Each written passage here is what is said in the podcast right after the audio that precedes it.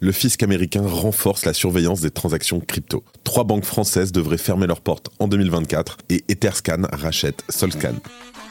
Salut à tous, j'espère que vous allez bien. Je vous souhaite une très bonne année avec le Crypto Daily et on se retrouve tout de suite, comme d'habitude, pour votre résumé de l'actualité sur le Crypto Daily.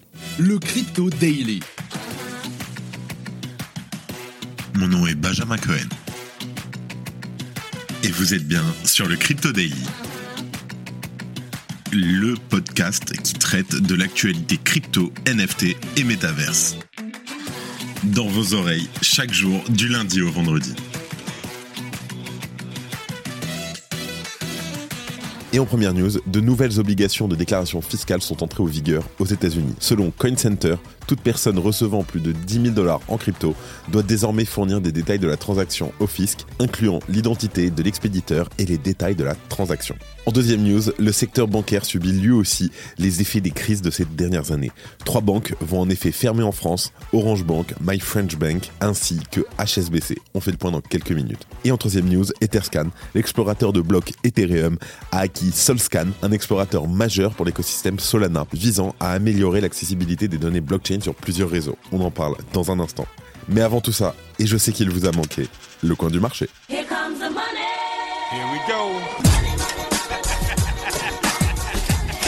Un milieu de semaine en demi-teinte pour le marché des crypto-monnaies. Bitcoin perd 1,47% mais se stabilise au-dessus des 45 000 dollars. L'Ethereum perd lui 2,48% sur les dernières 24 heures et se situe à un prix de 2370 dollars. Le BNB chute légèrement de 0,38% tandis que le Solana perd quant à lui 6%. Le XRP stagne et observe une baisse de 0,2%. L'ADA et la VAC perdent respectivement 3,2 et 5%. Et enfin le Dodge perd lui 2,6%.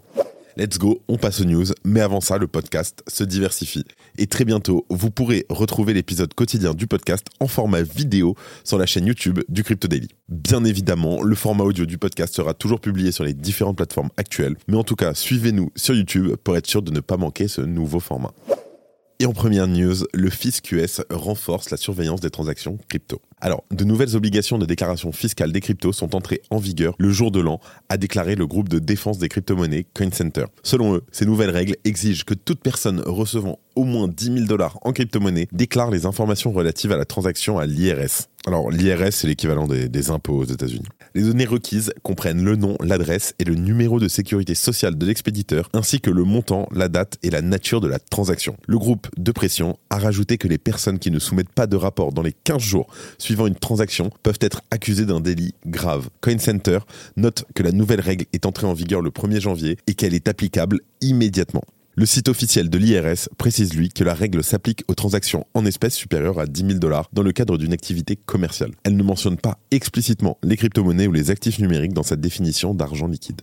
Toutefois, la règle du 1er janvier a modifié la loi sur l'investissement dans les infrastructures et les emplois, qui est entrée en vigueur en 2021 et a étendu la définition des liquidités aux actifs numériques. CoinCenter a affirmé aujourd'hui son opposition à la nouvelle règle, décrivant la loi comme inconstitutionnelle et également virtuellement impossible à respecter. La société souligne notamment que les mineurs et les validateurs de blockchain qui reçoivent des récompenses nouvellement émises n'ont pas d'expéditeur identifiable à faire figurer dans un rapport aux autorités. De même, les personnes qui effectuent des transactions par l'intermédiaire d'échanges décentralisés n'ont pas d'expéditeur identifiable à déclarer. L'association s'est également opposée au manque de clarté concernant la détermination de la valeur d'une crypto-monnaie particulière. Center a également noté que les règles appropriées exigent que les personnes ayant des obligations de déclaration déposent le formulaire 8300 auprès de l'IRS. Alors, il s'agirait là d'une incohérence juridique puisque le formulaire 8300 est également envoyé à FinCEN. Mais cette agence n'a pas le pouvoir d'exiger des données sur les transactions en crypto-monnaie. En juin 2022, CoinCenter a porté l'affaire en justice contre le Trésor américain et l'affaire est aujourd'hui toujours en cours. Bien sûr, on vous tient au courant le Crypto Daily lance une nouvelle newsletter exclusivement dédiée aux NFT. Chaque semaine, plongez dans l'univers des NFT, artistes, tendances, restez à jour avec les dernières évolutions de ce marché bouillonnant. La newsletter est pour l'instant gratuite et vous pouvez vous inscrire dès maintenant avec le lien disponible en description de ce podcast. En deuxième news, trois banques françaises devraient fermer leurs portes en 2024. Alors plusieurs banques, considérées comme des fleurons de leur marque associée, vont fermer. La première concernée est Orange Bank, qui a annoncé sa fermeture à l'été dernier. Le retrait définitif de la banque aura vraisemblablement lieu dans les mois à venir, mais on ne connaît pas encore la date exacte. Des discussions sont en cours avec BNP Paribas, qui devrait récupérer les 800 000 clients d'Orange Bank pour sa propre banque en ligne, Hello Bank. Une autre banque a fermé ses portes en France et la branche locale de HSBC le géant britannique a cédé hier son réseau de banques de détail à l'entreprise My Money Group. Celle-ci est chapeautée par le fonds d'investissement états-unien Cerberus et les discussions avaient lieu depuis maintenant deux ans. Ce sont là aussi environ 800 000 clients qui sont concernés. My Money Group reprendra les 250 agences gérées par HSBC sous un nouveau nom de marque Crédit Commercial de France, le CCF. Les 3500 salariés seront également transférés. Autre annonce faite récemment, on apprenait il y a une dizaine de jours une fermeture éventuelle de My French Bank, la marque de banque mobile de la Banque Postale le projet de cessation des activités de Ma French Bank n'aurait a priori pas de revente. Les 675 000 clients concernés seraient plutôt intégrés à la banque postale. À noter que la banque mobile aurait accumulé 255 millions d'euros de pertes entre 2018 et 2022. Aucune date prévisionnelle n'a été communiquée quant à ce changement à venir. La fermeture de My French Bank et de Orange Bank montre que le secteur des banques mobiles est devenu extrêmement concurrentiel et que même les grands groupes peuvent avoir du mal à pérenniser leurs activités. Avec des concurrents proposant des offres gratuites, il peut être difficile pour les marques de se faire une place même avec l'appui de grands noms du secteur bancaire. Et bien entendu, la crise bancaire de début 2023 qui a vu son lot de fermetures a bien sûr joué un rôle important. Merci d'écouter le Crypto Daily. Et en dernière news, Etherscan rachète Solscan. Alors, l'explorateur de blocs Etherscan a acquis Solscan, un important explorateur de blocs pour l'écosystème Solana. Le but est d'améliorer l'accessibilité des données de la blockchain à travers de multiples réseaux, a déclaré la société. Etherscan a expliqué dans un communiqué qu'avec l'acquisition, l'équipe prévoit d'intégrer des fonctionnalités utiles à la fois à Etherscan et à Solscan. Je cite L'équipe de Solscan a prouvé son expertise au fil des ans en offrant des perspectives et des analyses détaillées. Il ajoute que leur expertise pour rendre les données de la blockchain accessibles et conviviales s'aligne également parfaitement avec la mission d'Etherscan. Fondée en 2021, Solscan sert plus de 3 millions d'utilisateurs mensuels en fournissant des services de données tels que des adresses, des données sur les jetons et des informations sur les transactions selon le communiqué. Dans un post sur X, Twitter, Solscan a déclaré que l'acquisition est une étape capitale dans le monde de l'exploration de la blockchain. Je cite Solscan, qui fait désormais partie de la famille Etherscan, se concentrera sur la fourniture d'un support amélioré et d'une expérience utilisateur plus transparente. Cela devrait donc inclure des améliorations dans les interfaces utilisateurs, la navigation et l'accessibilité globale. En parallèle, l'essor de Solana a produit un résultat surprenant sur le marché des NFT. Le volume mensuel des ventes de NFT sur le réseau a battu celui des NFT sur Ethereum en décembre 2023 pour la première fois de l'histoire.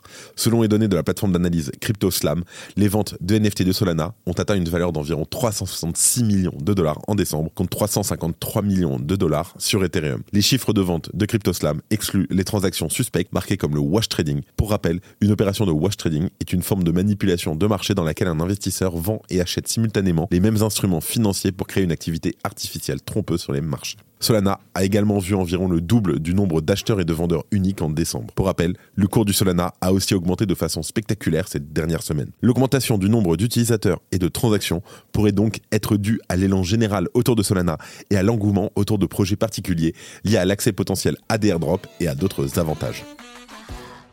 Et avant de terminer, comme d'habitude, des actualités en bref. Le crypto casino Stake s'offre une écurie de F1. Le rappeur Drake a continué cette semaine sa promotion de Stake en annonçant le parrainage de deux ans de l'équipe de Formule 1 Sauber, S-A-U-B-E-R par Stake, l'écurie désormais appelée la Stake F1 Team le risque de sell de news à son plus haut. Selon K33 Research, une décision sur les ETF Bitcoin au comptant est attendue entre le 8 et le 10 janvier. Mais Welt Lund, un analyste senior, estime à 75% la probabilité d'un événement sell de news. Bien sûr, c'est pas un conseil en investissement. La Chine veut lutter contre la corruption crypto. Les médias officiels chinois ont souligné l'utilisation croissante des cryptos et de la blockchain par des fonctionnaires corrompus pour dissimuler et transférer illégalement des fonds. Radiant Capital, victime d'une attaque flash loan sur Arbitrum. Le protocole de prêt Interchain Radiant Capital a suspendu ses marchés de prêt et d'emprunt sur Arbitrum suite à un exploit de 4,5 millions de dollars affectant un de ses marchés USDC nouvellement créés. C'est la fin de ce résumé de l'actualité du jour sur le Crypto Daily. Évidemment, pensez à vous abonner pour ne pas rater le suivant, quelle que soit d'ailleurs l'application que vous utilisez pour m'écouter. Rendez-vous aussi sur Twitter et LinkedIn pour d'autres contenus d'actualité exclusifs. Je crois que j'ai tout dit, faites attention à vous, et moi je vous dis à demain. C'était Benjamin pour le Crypto Daily. Merci et à très vite.